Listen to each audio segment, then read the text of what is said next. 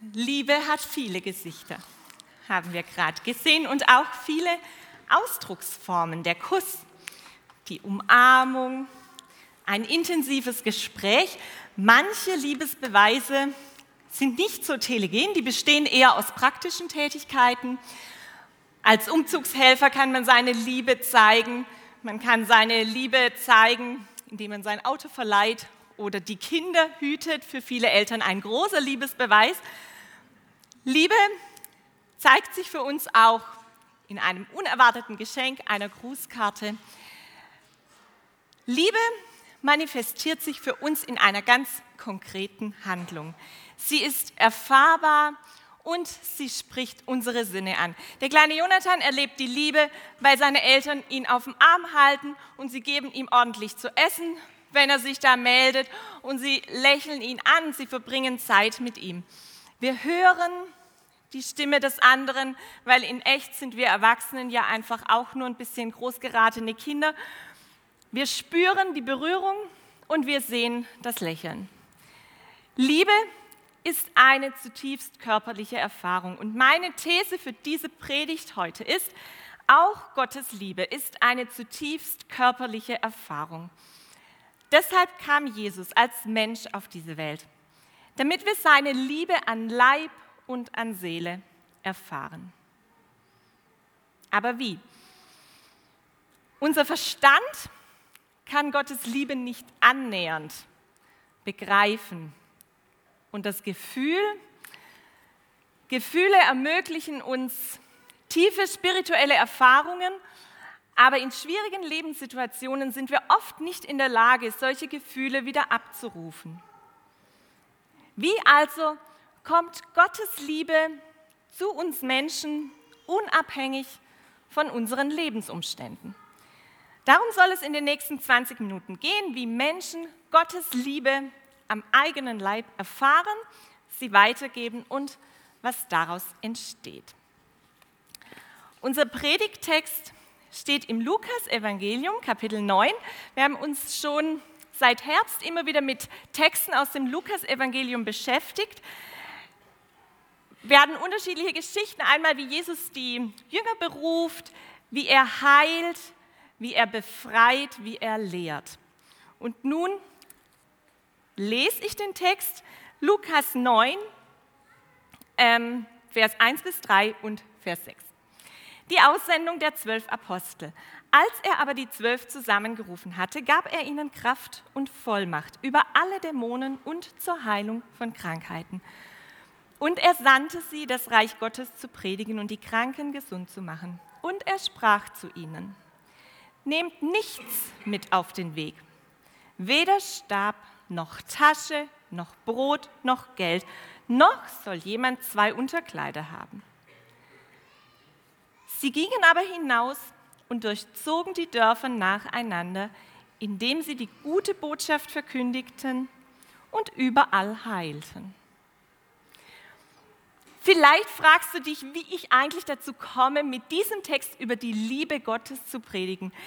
Das Wort Liebe kommt in dem ganzen Text nicht ein einziges Mal vor. Es ist die Rede von Aussendung, von Kraft, von Vollmacht, von Heilung, vom Reich Gottes. Was hat das denn alles mit Liebe zu tun? Anhand von zwei Punkten möchte ich mich auf Spurensuche begeben nach der Liebe Gottes und ich lade dich ein, mitzusuchen, die Liebe Gottes hier in diesem Text, aber auch für dich ganz persönlich zu finden. Mein erster Punkt heißt die Liebe Gottes für Leib und Seele. Mit der Menschwerdung Jesu geschieht etwas Unerhörtes. Gott selbst kommt mitten hinein zu den Menschen. Das war etwas völlig Neues. Der Gott, den die Menschen bisher kannten, der hatte eine heilige Wohnung, den Tempel. Dort beteten die Menschen, dort brachten sie ihre Opfer. Gottes Reich war ein konkreter Ort, zu dem man, wenn möglich, einmal im Jahr mindestens pilgerte. Auch 2000 Jahre später sind wir von der Vorstellung ja nicht immer ganz so weit entfernt. Auch wir haben oft den Eindruck, dass wir Gott am besten in einer Kirche oder doch zumindest in einem Gottesdienst in einer besonders heiligen Atmosphäre am besten begegnen können. Aber Jesus, in Jesus kommt Gott mitten in den Alltag der Menschen. Jesus geht zu ihnen nach Hause. Er trifft sie am Arbeitsplatz und dort, wo sie feiern. Dort erzählt er von Gott. Dort geschieht Heilung und dort werden Menschen frei. Von allem, was sie belastet. Die Bibel spricht in diesem Zusammenhang von Dämonen. Wir haben heute andere Begriffe für die Dinge, die uns unfrei machen. Wir nennen sie Ängste, Albträume oder Lebenslügen. Manchmal wird unser Handeln auch bestimmt durch Süchte oder durch ungesunde Bindungen. Aber Gott will, dass Menschen sich frei entfalten können, damals wie heute. Und was macht Gott, um die Menschen in ihrer Not zu erreichen? Er wird selbst einer von ihnen. Er wird Mensch. Er wählt die Körperlichkeit, um uns zu begegnen. Damit aber nicht genug. Es findet ein zweiter Wechsel statt. Gott stattet seine Jünger mit göttlicher Vollmacht aus. Er setzt also noch eins drauf. Zuerst wird er Mensch und dann macht er die Menschen zum Teilhaber seiner göttlichen Kraft. Und wozu das Ganze? Weil er weiß, dass wir Menschen Liebe nicht abstrakt begreifen. Wir müssen sie erleben, wir müssen sie fühlen, wir müssen sie sehen und hören in der Begegnung mit anderen Menschen. Am Tag, nachdem meine Mutter gestorben war, kam eine Freundin vorbei. Es war eine ganz kurze Begegnung. Wir standen auf der Straße vor unserem Haus. Aber diese Begegnung war für mich ein spürbares Zeichen, dass Gott mich auch in meiner Trauer sieht. Ich weiß gar nicht, was die Freundin damals gesagt hat. Sie hat mich bestimmt in den Arm genommen, aber mit dem, was sie getan und gesagt hat, hat sie mir einen kurzen Blick auf Gottes Realität mitten in meiner Trauer eröffnet. Es war ein spürbares Zeichen von Gottes Liebe. Das ging von Mensch zu Mensch, aber zugleich von Gott zu Mensch weil Gott diese gute Idee hatte, seine göttliche Kraft in den Menschen hineinzugeben. Jesus beauftragt seine Jünger, seine Liebe weiterzugeben und sein Reich der Gnade zu bauen, frei zu machen und zu heilen. In Vers 2 lesen wir, und er sandte sie, die zwölf, die er zusammengerufen hatte, das Reich Gottes zu predigen und die Kranken gesund zu machen. Die Jünger bekommen einen doppelten Auftrag. Das Reich Gottes predigen und die Kranken gesund machen. Gott will die Seele und den Leib mit seiner Liebe berühren. Deshalb ist die Diakonie ein so wichtiger Teil der Kirche. Sie ist ihr Auftrag. Kirche, die nicht auch das körperliche Wohlergehen der Menschen im Blick hat, ist unvollständig. Wir spenden heute für EduCare. EduCare arbeitet in Sao Paulo in Brasilien mit Kindern, denen es an allem mangelt, an guter Ernährung, an Zuwendung, an Bildung, an Liebe, einfach an allem, was ein Kind braucht, um wachsen zu können. Gottes Liebe kommt zu diesen Kindern in Form von warmen Mahlzeiten, in Form von Menschen, die mit ihnen reden, mit ihnen lernen, mit ihnen spielen und in Form von Geschichten über einen himmlischen Vater, der sie unendlich liebt. So wird Gottes Reich gebaut. Wenn ein Kind satt wird und wieder lachen kann.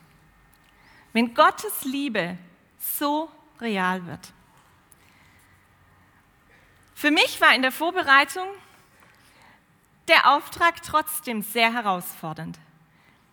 Der Auftrag der Krankenheilung. Es steht da ja nicht drin, kümmert euch um die Kranken, tröstet sie, betet mit ihnen, sondern es steht explizit drin, heilt die Kranken. Jesus hat seine Jünger losgeschickt, zu heilen Und natürlich ein Gott der Liebe will, dass Menschen gesund werden. Es war, Jesus war daran zu erkennen, er hat überall geheilt, wo er war. Und das wird auch von seinen Jüngern berichtet in Vers 6. Äh, sie gingen aber hinaus und durchzogen die Dörfer nacheinander, indem sie die gute Botschaft verkündigten und überall heilten. Sie heilten überall, aber leider heißt es nicht, sie heilten alle Kranken. Das wünschte ich mir, dass alle Kranken gesund werden. Aber ich muss mit der Herausforderung leben, dass nicht alle Menschen, die krank sind, geheilt werden, zumindest nicht hier auf dieser Erde. Meine Mutter hat sehr lange geglaubt und gehofft, dass Gott sie von ihrer Krebserkrankung heilen kann. Das gab ihr oft Kraft, diese Therapien und diese lange Krankheitszeit durchzustehen doch wir mussten sie gehen lassen nach zweieinhalb Jahren. Einerseits tröstet mich die Vorstellung, dass sie jetzt im Himmel ist, ohne Schmerzen, ohne Krankheit. Andererseits hat mein Glaube an Heilung durch Gebet oder an die Wirksamkeit von Gebet doch ein bisschen gelitten. Und trotzdem, auch mit einer negativen Erfahrung will ich glauben und zaghaft beten, auch wenn ich mich schwach und ohnmächtig und ohne Glauben fühle.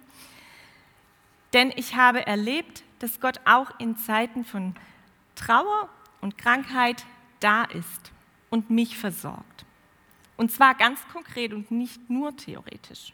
Blumen, Kerzen, Umarmungen, tröstende Worte, Familien, die unsere Kinder aufgenommen haben, wenn ich in die Klinik musste, das kann Gott nicht einfach vom Himmel fallen lassen.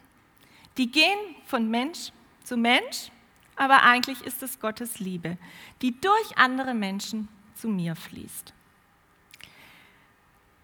Die Frage, die sich nun stellt, ist, was muss eigentlich passieren, damit ein Mensch die Liebe Gottes weitergibt? Damit kommen wir zum zweiten Punkt, die Liebe Gottes in Kraft und Vollmacht. Wenn meine Kinder jemanden spielen, der stark ist und mächtig, dann hat er mindestens ein Schwert. Manchmal auch zwei, mehr hilft mehr.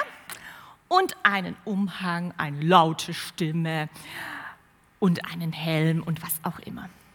Wir Erwachsenen glauben natürlich nicht sowas, aber Unsere Symbole sind ganz erwachsen. Mein Auto, mein Haus, mein Boot oder meine akademischen Titel oder die Anzahl meiner Follower in den sozialen Medien. Das sind unsere Symbole für Macht. Demgegenüber sagt Jesus seinen Jüngern was ganz anderes. Wir lesen in Vers 3, und er sprach zu ihnen, nehmt nichts mit auf den Weg. Weder Stab noch Tasche noch Brot noch Geld, noch soll jemand zwei Unterkleider haben. Das ist eine konkrete Ansage. Jesus erteilt eine Absage an jegliche Form von Materialismus. Das zieht sich übrigens durch alle Evangelien. Wer Jesus nachfolgt, verlässt sich nicht auf Wohlstand. Er verlässt sich nicht auf Religiosität.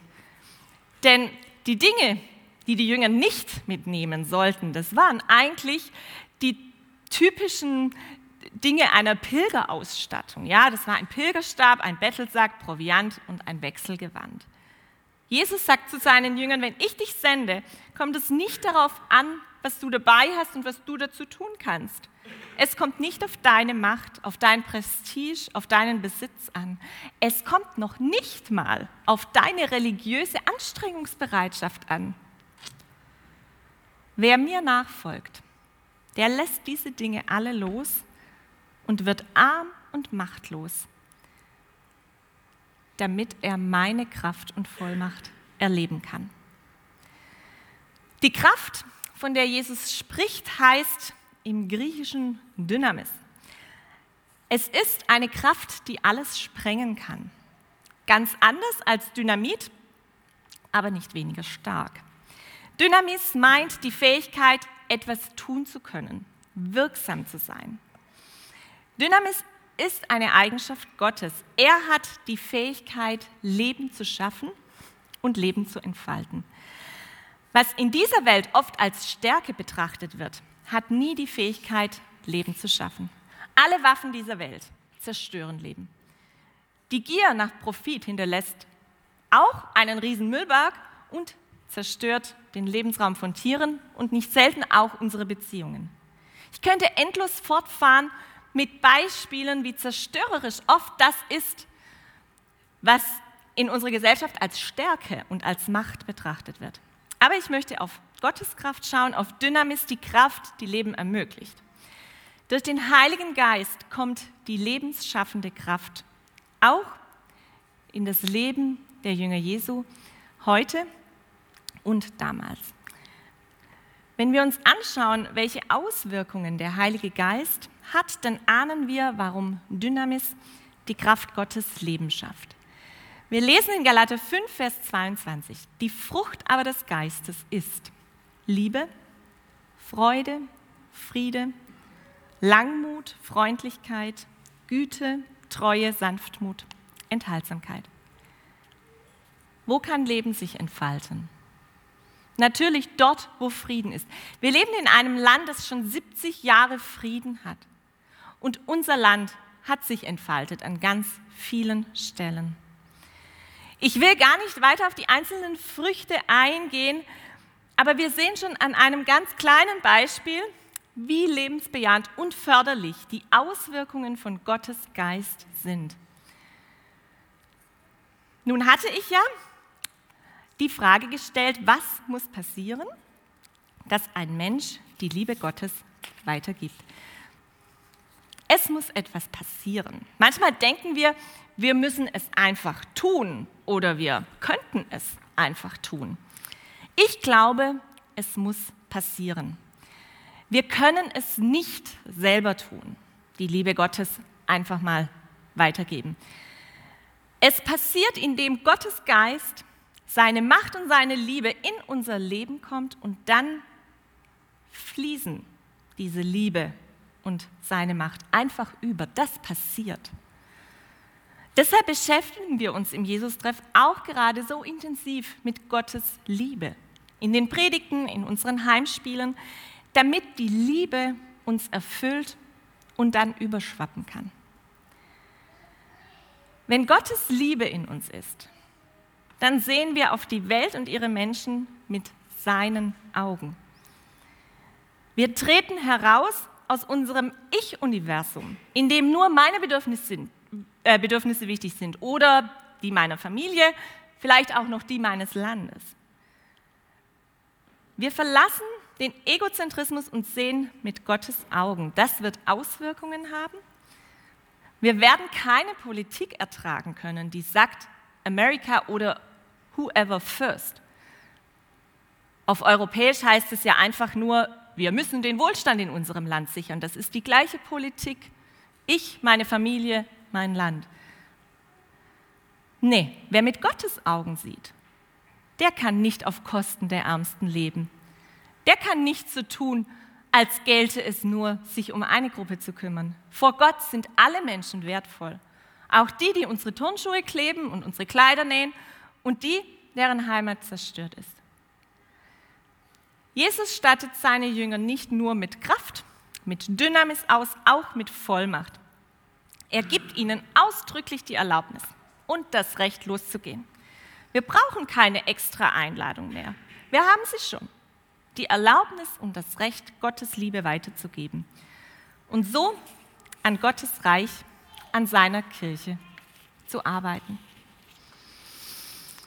Richard Rohr ein Franziskanerpater sagt über die Kirche, Gott kann durch die Kirche kraftvoll handeln, weil seine Liebe in einer Gemeinschaft von Menschen vervielfältigt wird, die sich selber loslassen. Gott kann durch die Kirche kraftvoll handeln, weil seine Liebe in einer Gemeinschaft von Menschen vervielfältigt wird, die sich selber loslassen. Amen. möchte man dazu sagen. Wie wunderbar. Gottes Liebe wird vermehrt, weil Menschen ihre Ego-Spirale verlassen und sich in einer Gemeinschaft finden, die sich auf Gott ausrichtet. So wünsche ich mir Kirche, dass sie kraftvoll in dieser Welt wirken kann. Wunderbar wäre das. Aber nicht selten ist die Realität in der Kirche schmerzhaft anders. Wir werden verletzt, wo wir auf gnädige Annahme hofften. Wir erleben einen Mangel an Liebe, große und kleine Egoismen, auch Streit. Unsere Gemeinschaft bleibt oft unvollendet, weil Menschen sich eben nicht vollkommen loslassen. Ich war nicht erst einmal an dem Punkt, an dem ich die christliche Gemeinschaft am liebsten hinter mir gelassen hätte.